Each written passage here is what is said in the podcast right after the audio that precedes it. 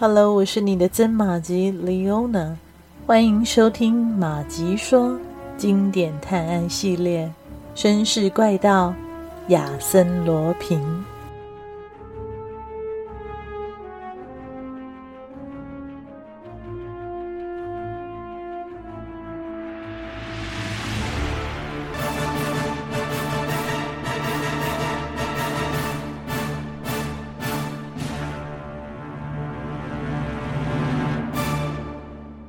连串始料未及的事让福尔摩斯恼火不已。他决定从雅丽丝小姐着手，查出关于亚森·罗平的线索。于是他来到华生的房间，雅丽丝不在，华生一个人躺在床上，高烧未退。福尔摩斯有一种将同伴唤醒的欲望，因为此刻的他实在太需要帮助了。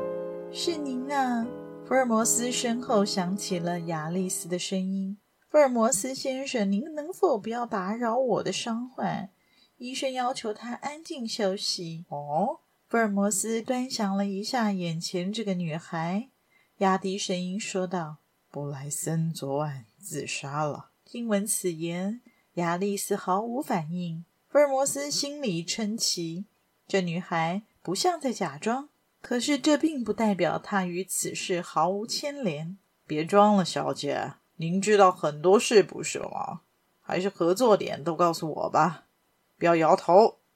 您有剪贴字母的爱好，并且透过这种方式与布莱森联络。对了，昨晚您到了戴纳大街上一栋房子的三楼，不就是和布莱森见面吗？真是笑话。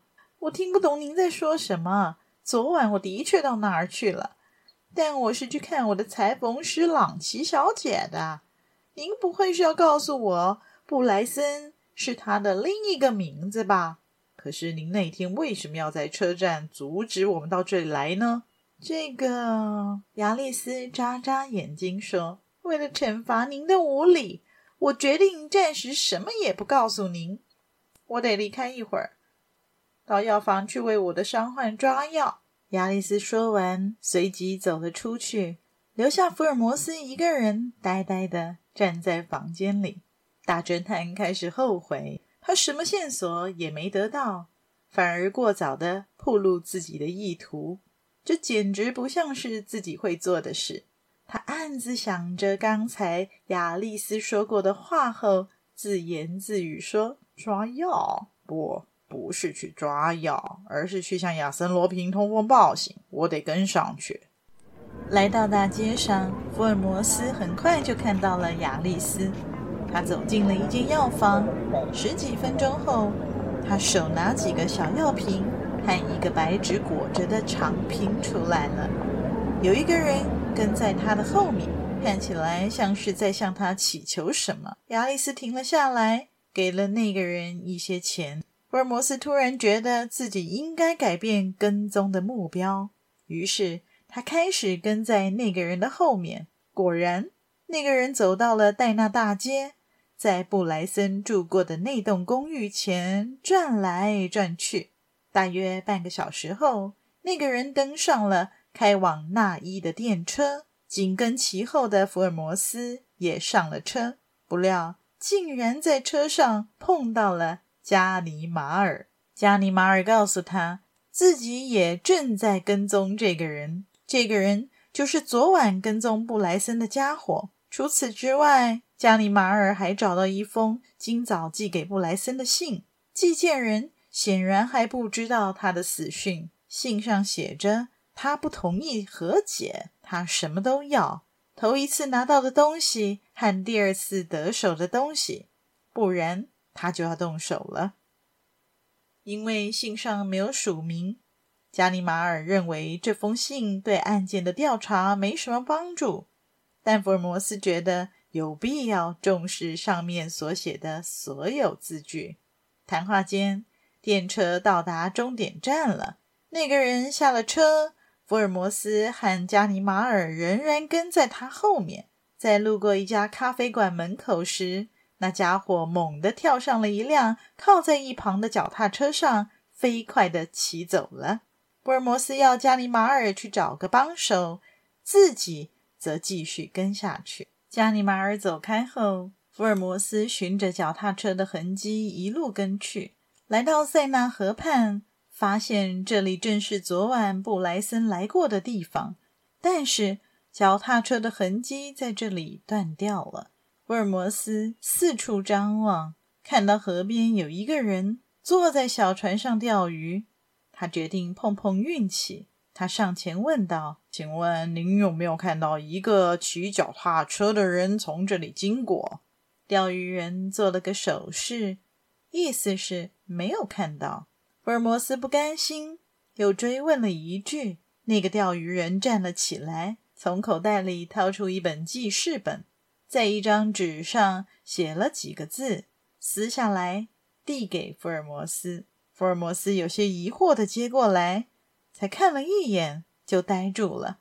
这上面写的正是他在那本书册上。发现的那些被剪去的字母，周围仿佛突然陷入一阵死寂。福尔摩斯清楚的听到自己扑通的心跳声。是他吗？是的，一定是他。只有他才会如此泰然自若，只有他才对画册的事了若指掌。对了，想必是亚丽丝把消息送达了。福尔摩斯将手放进口袋，握住了手枪。钓鱼人一动也不动，福尔摩斯有点沉不住气了。他正想大喝一声，却听到身后传来脚步声。转头一看，是加尼马尔带着帮手来了。福尔摩斯改变了主意，他猛地向小船扑了过去，船桨滑进了水里，小船随波逐流。岸上传来加尼马尔的惊呼声。福尔摩斯先生，这么大年纪了还跟我玩这套？亚森·罗平轻易的就挣脱出来。福尔摩斯怒不可遏，他打算不顾一切的了结眼前这件事情，才发现那把枪早就被亚森·罗平偷走了。于是他俯下身来，试图将河里的桨捞上来，把船划到岸边去。毕竟。那里有加里马尔一群人可以帮忙。福尔摩斯这个想法几乎是同一时间就被亚森·罗平猜到了。他抢先在河里抓住了一只桨，奋力一划，小船向河心驶去。正在福尔摩斯苦恼之际，一颗子弹呼啸而来。是加尼马尔开枪了。喂，加尼马尔，你违反职责了，不要乱开枪，这样会伤到我们的大师的。也不知道您平时是怎么训练的，枪法实在是太差了。亚森·罗平一边说着，一边躲在福尔摩斯身后，接着拿出福尔摩斯的那把枪，瞄也不瞄的就向岸上开了一枪。加尼马尔的帽子被子弹穿了一个洞，他再也不敢轻举妄动，只能眼睁睁看着小船载着亚森·罗平和福尔摩斯在河心中荡来荡去。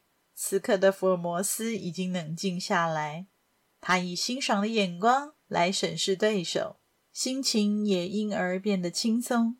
福尔摩斯先生，我仍然很尊敬您啊。所以我再次请求您不要再插手这一系列的案子了。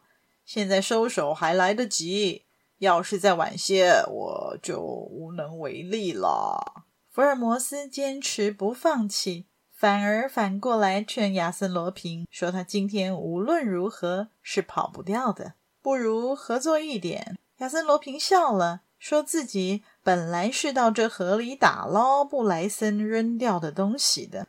没想到竟被福尔摩斯缠上，现在他准备展开工作了。说着，就把小船弄破了一个洞，河水迅速淹进了船舱。没用的，亚森·罗平，这些花招对我来说没用的。我跟您打赌，从现在起三个小时内，我将向安布勒瓦尔夫妇说明窃盗案的所有真相。这是我对您刚才的提议的唯一答复。福尔摩斯的话未说完，小船沉了下去，两个人落到了河里。福尔摩斯是个游泳好手，很快的就游出了水面。警方派出的小艇此时也开过来，福尔摩斯紧紧地抓住小艇上的人递过来的绳子，爬上了船。亚森·罗平则扶着一块船板在河里向福尔摩斯猛招手。小艇上的警察开了枪，亚森·罗平晃了晃，跌落到水里，没了踪影。非常感谢您的收听，希望马吉们收听节目之后也别忘了按下赞助键。以实际的行动支持马吉创作更多有趣的故事，也欢迎加入马吉的 Facebook 本专，搜寻“马吉说芝麻的麻，吉利的吉，说故事的说”，更欢迎大家帮忙转发分享，让更多的朋友认识这个节目。绅士怪盗亚森罗平，我们下集再续。